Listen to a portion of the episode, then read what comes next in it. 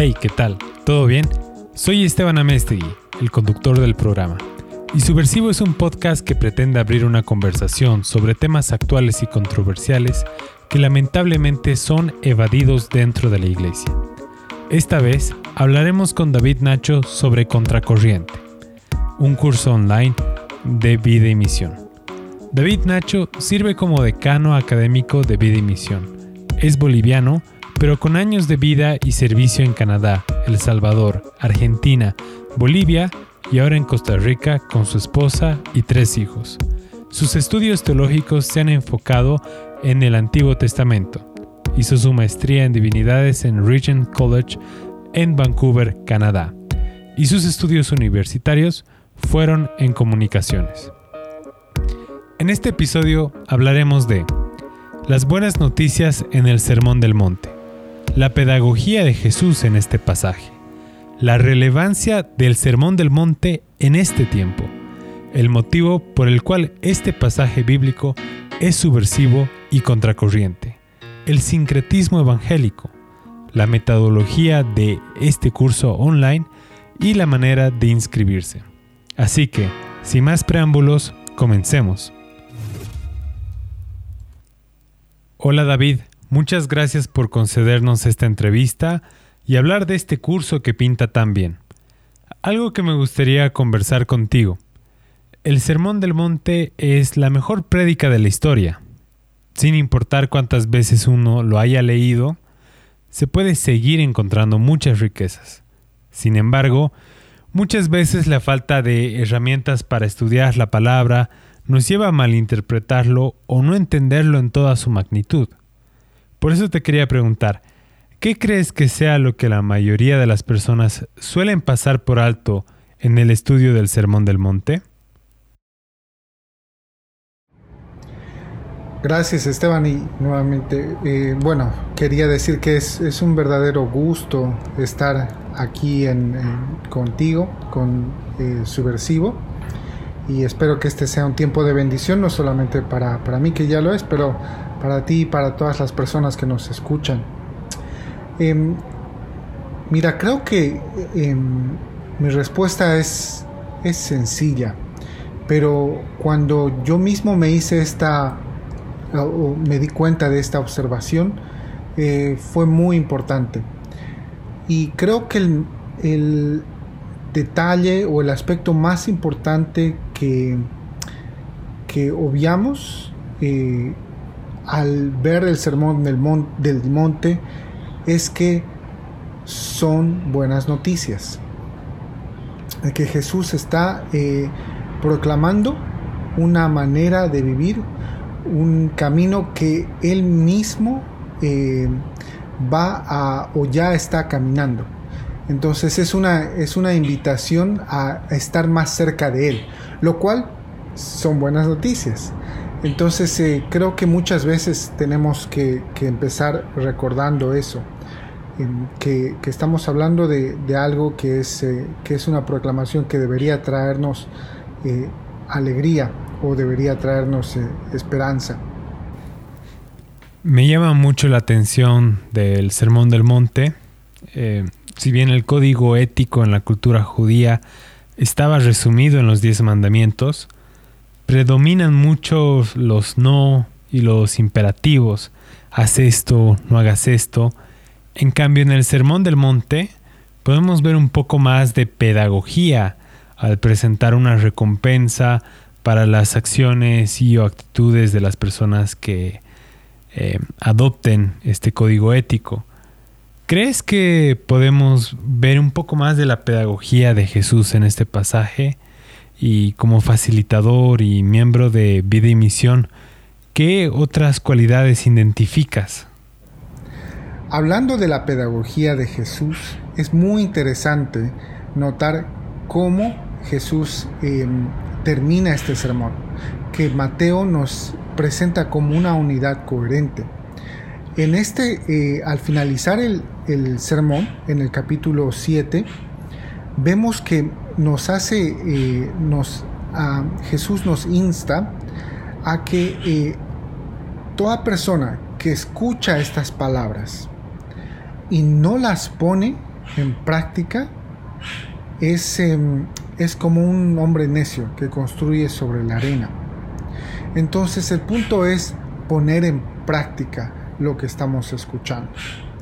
Pero no es una cuestión de, de digamos, em, de recompensa, ¿sí? Em, sino es más bien de, de, recompensa en el sentido de decir, bueno, tú haces esto y, y, vas a ver que el resultado es esto, ¿no? Digamos, ayúdate que te ayudaré, que es una manera de, de, tergiversar el Evangelio, sino más bien es una, em, es una invitación de Jesús, por parte de Jesús, a caminar en sus pasos, a estar, como les decía, más cercanos a Él. Es un camino eh, que Él mismo está abriendo y que al, al hacer estas cosas nos acercamos más a Él. Me gustó mucho la observación que hiciste sobre, sobre los diez mandamientos, ¿no? de cómo eh, varios de ellos son, eh, se refieren a, prohibiciones, a no hacer algunas cosas. Pero si te fijas, hay un mandamiento que, es, eh, que tiene que ver con hacer algo, y es guardar el día del Señor.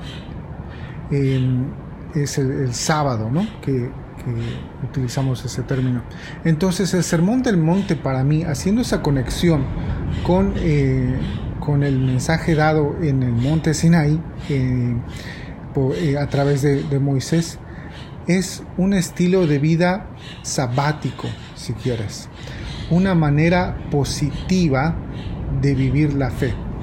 Es decir, no limitarnos a pensar en las prohibiciones, o no enmarcar nuestra relación con Jesús, nuestra religión, eh, dentro de, eh, de prohibiciones, sino entender nuestra relación con Jesús como un estilo de vida sabático, como una invitación a hacer estas cosas. Esa conexión nunca la había hecho antes y bueno, gracias por eso. Aliviana mucho la idea de pensar nuestra relación con Jesús como un estilo de vida sabático. Bueno, ya son miles de años desde que este sermón se predicó por primera vez y todavía sigue resonando. ¿Qué partes del Sermón del Monte crees que son especialmente relevantes el día de hoy? Mira, eh, eh, empecemos por eh, el, formato del Sermón del Monte. Creo que es, es eh, es muy interesante notar que, Jesús es creativo. Eh, y también hay aquí, aquí definitivamente creatividad de parte de Mateo. Porque hay varias cosas que el sermón que hacen del sermón del monte algo memorable. Eh, empezando por las bienaventuranzas, ¿sí? son cosas que podemos memorizar. son como, como cápsulas de, de verdad que podemos, eh, que, podemos apropiar. Em, pero hay un montón de, más allá de las bienaventuranzas, hay, varios dichos, varias, varias frases, si quieres también, que son, em, que son memorables, eh, que, que, se vuelven como, como buenas señales en el camino. Por ejemplo, Ninguno puede vivir, servir a dos señores, porque aborrecerá a uno y amará al otro, o estimará al uno y menospreciará al otro. No puede servir a Dios y a las riquezas. Entonces son, son dichos eh, compactos, pero que dicen mucho. Em, pero eh, no debemos limitar nuestra comprensión del Sermón del Monte solamente a, dichos cortos, ¿no? o a como versículos aislados, sino que nuevamente estamos invitados a entender una propuesta de vida que Jesús a, la que Jesús nos está invitando. Y para mí algo importante de resaltar es que no, es, no somos nosotros los que construimos esa propuesta de vida, sino es Él. Em, es Él cuya vida marca ya el camino por el cual nosotros tenemos que seguir. Eso es lo que es, em, es radicalmente em, eh, bienaventurado, si quieres, o lo que hace de esto eh, buenas nuevas. Imagínate la comparación, volvemos nuevamente a, una comparación con el Antiguo Testamento. Moisés no había caminado ya la ruta de que, los diez mandamientos trazan, era algo que él también tenía que, descubrir, que entender, ¿sí? Em, era algo que, em, que que, de cierta manera no era, em, eh, no, se veía más lejano, precisamente porque viene como una voz de, viene de una voz de arriba, viene, viene de, de Dios, de Yahvé. El Sermón del Monte es una invitación de alguien que está entre la gente, que ya, eh, que, que, sí, como te decía, que ya ha abierto el surco para nosotros. Y lo que corresponde es, eh, es seguir el paso a paso. En las redes sociales de SETI Continental hemos visto una nueva marca con el nombre Vida y Misión, que antes era SETI certificado para Hispanoamérica. Quería preguntarte, eh, ¿qué consiste Vida y Misión? Vida y Misión eh, el concepto de vida en misión es una propuesta para todo el continente y más allá del continente porque también estamos presentes en Portugal. Em, pero es una propuesta para la comunidad de aprendizaje que somos de entender la vida eh, misionalmente, pero también al revés, de entender la misión desde la vivencia eh, tenemos lastimosamente eh, la tendencia a, entender la misión como algo eh, especializado, algo a lo cual algunas personas especiales están llamadas a, cumplir, a, hacer con sus vidas, mientras el resto de los cristianos vivimos como cristianos normales, digamos, ¿no? En cambio, la propuesta que hacemos, eh, eh, la propuesta eh, pedagógica que hacemos, se nutre de la, de, la, de la teología de la misión integral. Entonces, vida y misión es esa comprensión nuevamente de que, de que entendamos la vida misionalmente, es decir, todo, eh, todos los aspectos de la vida eh, tienen que ver con la misión de Dios. Eh, y que comprendamos la misión vivencialmente. y es decir, que la, la misión la hacemos desde lo cotidiano, desde las áreas y los espacios en los que ya estamos. No necesitamos movilizarnos a otro lugar para empezar a hacer misión. Eh, lo hacemos en la casa, en el trabajo, en la iglesia, ¿por qué no? Y también en la sociedad. De eso se trata vida y misión.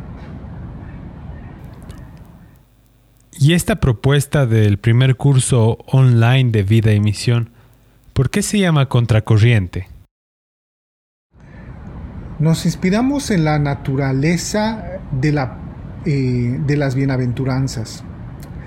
Las bienaventuranzas tienen eh, algo que, de nuevo, las hace memorables, ¿sí? Eh, las recordamos, pero tienen también una... Em,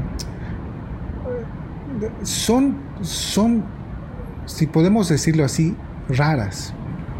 Deberían, em, deberían confundirnos. Las bienaventuranzas eh, de, eh, eh, sería como, como ver, eh, entrar a una casa y ver que las cosas están al revés. Em, entonces, solamente cuando empezamos a entenderlas, nos damos cuenta de que no están al revés. Los que están al revés somos nosotros. O lo que está al revés más bien es el mundo. Entonces, contracorriente es esa manera de, reconocer que las bienaventuranzas nos sorprenden, que vamos siendo llevados por la corriente del mundo, eh, vamos em, entregando nuestra mente, nuestra espiritualidad a lo que, a lo que el mundo em, dictamina. ¿no? Por ejemplo, muchas cosas de, la espiritualidad contemporánea tienen que ver con la autoayuda o tienen que ver con la prosperidad. Eh, y, la, y las bienaventuranzas son distintas. Eh, no son autoayuda. Eh, definen la bendición de una manera, eh, de una manera distinta a la que la, sociedad y que las mismas iglesias tienden a, entender. Entonces, por eso decimos que las bienaventuranzas son contracorriente. Y todo eso va muy bien con el propósito de este programa. Como mencionas, el Evangelio, la misión, la vida que propone Jesús es contracorriente y subversivo, no solo para la sociedad y el mundo, aunque bueno, a veces usamos esa palabra mundo para referirnos a todo lo que está fuera de la iglesia, y sino bueno, hoy en día esto ha repercutido también dentro de la iglesia. Muchas veces planteo esta pregunta de qué tan subversiva y qué tan contracorriente puede llegar a ser la iglesia hoy. En el caso de la Iglesia Evangélica, muchas veces criticamos el sincretismo de la Iglesia Católica, pero también hay sincretismo dentro de nosotros, como por ejemplo el amor a las riquezas, el énfasis que se hace en el desarrollo personal y el, énfasis que se está haciendo también en el individuo. Estoy de acuerdo contigo, Esteban. Creo que hay cosas de la cultura y del pensamiento contemporáneo que no son compatibles con el Evangelio. Y es nuestra tarea como, como iglesia identificarlas. Eh, pero es nuestra tarea como iglesia primero identificarlas en nosotros. Eh, porque es mucho más fácil, como decía Jesús, identificar esas incompatibilidades en, en los otros, ¿no? En las otras religiones o en los ateos o en los católicos, etcétera. Pero tenemos que empezar con nosotros. Y mira, por ejemplo, eh, el otro día escribía sobre, sobre la gran comisión, ese pasaje en Mateo 28 que todos conocemos, ¿no? Eh, el ir y hacer discípulos. Eh, el pensamiento contemporáneo, el pensamiento moderno, perdón, tan cargado de individualismo, que en la postmodernidad se ha vuelto incluso más recalcitrante ese individualismo, ¿sí?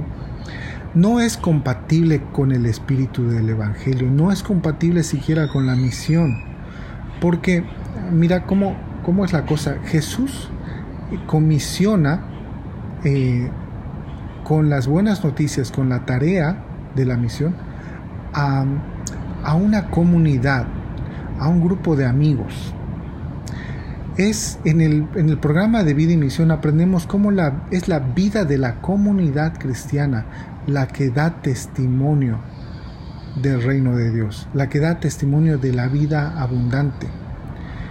Y no tanto si las capacidades o los dones eh, de un individuo para predicar o para escribir algún tratado o, o para compartir el Evangelio, si quieres, ¿sí? Eh, y eso lo vemos en el libro de Hechos, que es, que es la vida comunitaria la que da testimonio eh, del Evangelio.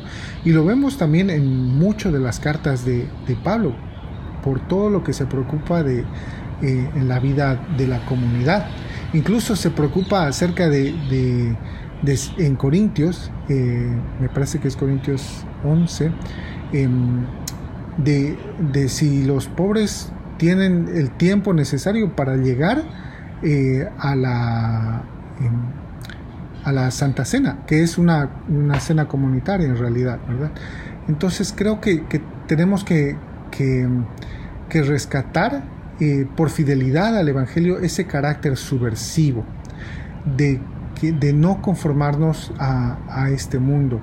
Em, y, tenemos que empezar a hacerlo con, con nosotros mismos.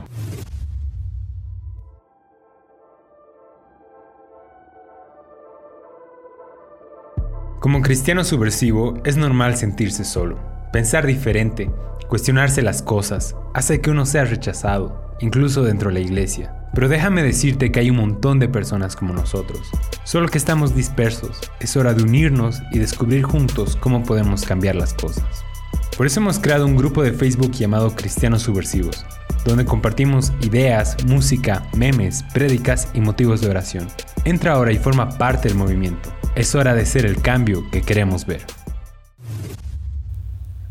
La pandemia trajo muchas dificultades para nuestras comunidades, iglesias y también los grupos de vida y misión, que muchas veces se reunían en casas u organizaciones cristianas. Y bueno, a la vez también esta pandemia permitió que haya eventos online como Iglesia y Economía Solidaria. Y bueno, este curso tiene particularidades en torno a la manera en que se llevará a cabo. Y eso te quería preguntar, eh, ¿cómo se desarrollará este curso? Gracias, Esteban. Yo creo que el aprendizaje eh, cala más profundo cuando apela no solo a aspectos cognitivos, lo que sabemos, lo que eh, logramos conocer, sino cuando también apela al corazón, al aspecto em, emotivo, ¿sí? a, lo que, a lo que nos importa eh, como seres humanos, como personas.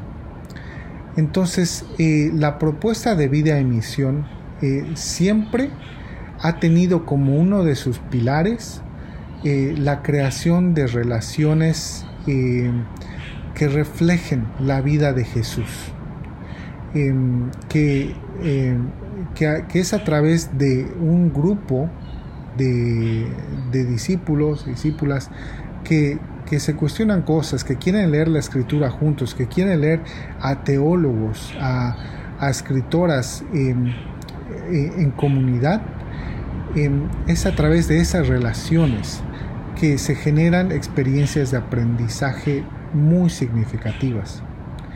Eh, una de las debilidades que yo he notado en, en este tiempo de la pandemia es la eh, sobreabundancia de, de propuestas virtuales que se resumen o que se reducen a, eh, al conectarnos por Zoom o por cualquier plataforma para escuchar a alguien que puede ser un experto, que a veces tiene mucho que decir, a veces no tiene mucho que decir, pero en resumen el punto es conectarnos para escuchar a alguien.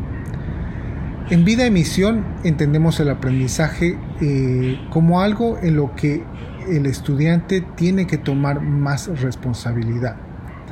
Entonces hemos llevado esa filosofía de aprendizaje al, ambiente virtual. En este, en este nuevo curso de contracorriente hemos propuesto, hemos diseñado una metodología que eh, nos hace a cada estudiante eh, sujetos del aprendizaje. Sí hay momentos en los que escuchamos a, expertos o personas, hermanos, hermanas que, saben mucho, que tienen mucho camino recorrido. Eso por supuesto es bueno y los, eh, los conferencistas que tenemos en dos de las, de las reuniones son muy buenos. Pero la mayoría de los encuentros se realizan a través de una guía de estudio que posibilita la participación de todo el grupo, que nos hace a todos em, eh, sujetos, como decía, de nuestro aprendizaje. Em, creemos, eh, eh, hemos apostado ya por muchos años a esa metodología y ha sido transformadora en todos los países en los que hemos estado.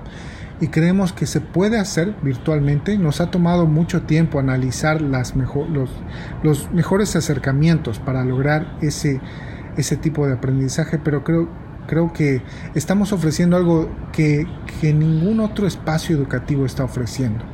El hacer a cada estudiante sujeto de su aprendizaje y no solamente alguien que sintoniza o alguien que eh, se conecta para escuchar a otra persona. ¿De qué manera la gente podría inscribirse a este curso? Sí, la idea es em, que se inscriban grupos de estudiantes. Tenemos entre los inscritos eh, grupos de oficina, colegas que, que, pueden estudiar juntos. ¿sí? Eh, em, tenemos también equipos eh, pastorales, tenemos grupos de estudiantes, tenemos grupos de amigos que quieren tener una experiencia eh, grupal de aprendizaje. Entonces la idea es inscribir grupos, convencer a, tus amigos, a tus amigas a, pasar ocho semanas aprendiendo de las bienaventuranzas, eh, forjando nuestro carácter conforme a, la proclamación de estas bienaventuranzas. Ocho semanas para aprender juntos, como grupo tenemos eh, en la metodología una persona que se vuelve eh, la facilitadora, el facilitador del grupo, es uno, un miembro más del grupo, eh, y esta persona se asegura de que el grupo esté participando, esté siguiendo la guía, pero no es un profesor que viene a dar la clase, excepto en, las dos, en los dos encuentros en los que invitamos a, a conferencistas de primer nivel.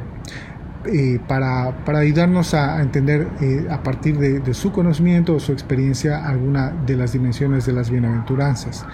Em, pero la idea es inscribir a grupos eh, que cuenten con un facilitador. Nosotros como vida de misión le damos una inducción, una orientación a esa persona para que pueda hacer su tarea. No es complicada, la guía lo facilita mucho la tarea y creemos que cualquier persona con esta orientación que reciba puede, em, puede servir como facilitador. Hace poco vimos una publicación anunciando a la doctora Nina como conferencista. ¿Quiénes más van a ser conferencistas en este evento?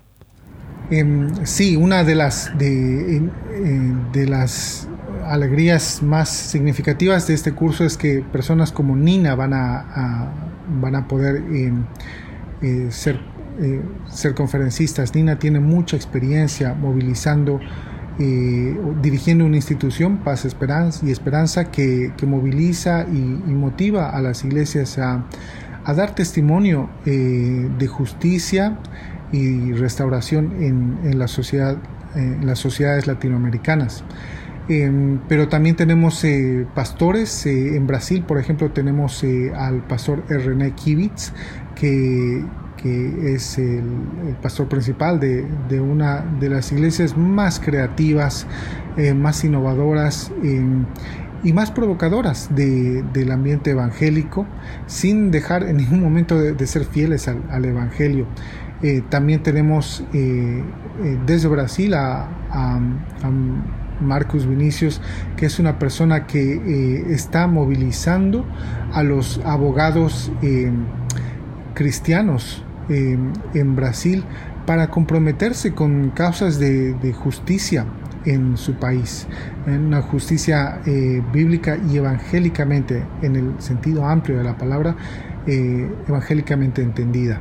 Entonces, esos son eh, dos más de las sorpresas que tenemos. tenemos más, pero ya van a ver cuando se inscriban que, las sorpresas eh, son, son gratas y vamos a aprender mucho de estas personas. ¿Cuál es el costo de inscripción por persona? El costo de inscripción por persona es de 20 dólares. Tenemos una política de becas para situaciones eh, que ameriten una ayuda. Sabemos que son tiempos difíciles para todos eh, y hemos puesto una propuesta de 8 semanas por 20 dólares que creemos que es de lo más económico que hay en, este momento entre las instituciones educativas. Pero aparte de eso tenemos eh, un criterio, una política de becas que la gente puede, puede eh, averiguar eh, si escriben al correo de, la coordinadora del programa. su correo es karen.romero.ceticontinental.org. Gracias David. Además de eso, voy a añadir todos los datos en las notas del episodio. Y bueno, para cerrar quería preguntarte si tienes algún mensaje que te gustaría compartir a quienes nos están escuchando.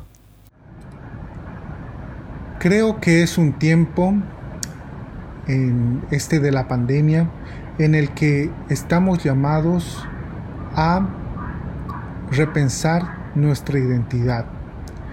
Eh, si somos como iglesias evangélicas, si somos fieles al llamado de Jesús, eh, si somos como iglesias evangélicas em, eh, contracorriente como Jesús lo era, o si estamos más bien más ocupados en, en ubicarnos en situaciones, en posiciones de poder, o si estamos más em, ocupados en, en defendernos, en, construir caparazones alrededor nuestro. Creo que es un tiempo en el que la, la fidelidad al camino de Jesús eh, es crucial.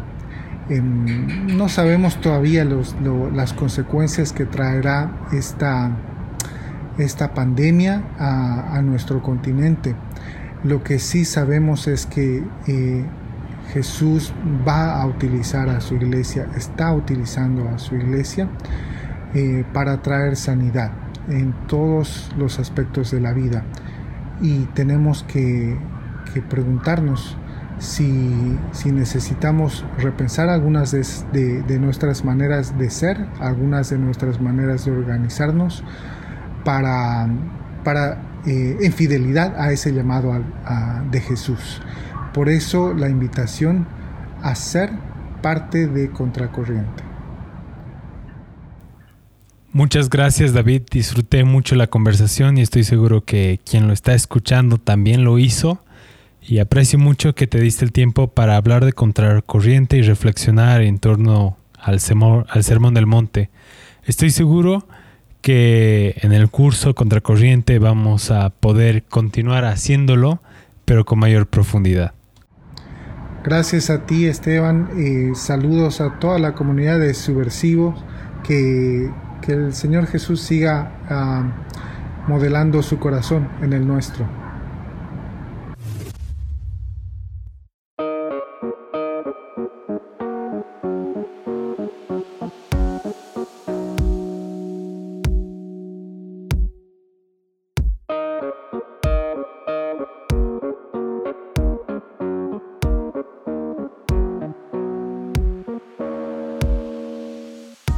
Me encantó hablar de todos estos temas. Y bueno, la frase destacada de este episodio es, este es un tiempo en el que estamos llamados a repensar nuestra identidad. ¿Somos contracorrientes como Jesús lo era? ¿O estamos más ocupados en llegar a posiciones de poder o construir caparazones alrededor nuestro? No se olviden de suscribirse al podcast a través de iTunes y Spotify y compartir lo que estamos haciendo con el programa. Únanse también a nuestro grupo en Facebook llamado Cristianos Subversivos, donde compartimos ideas, música, memes, prédicas y mucho más. Un abrazo fuerte y hasta la próxima.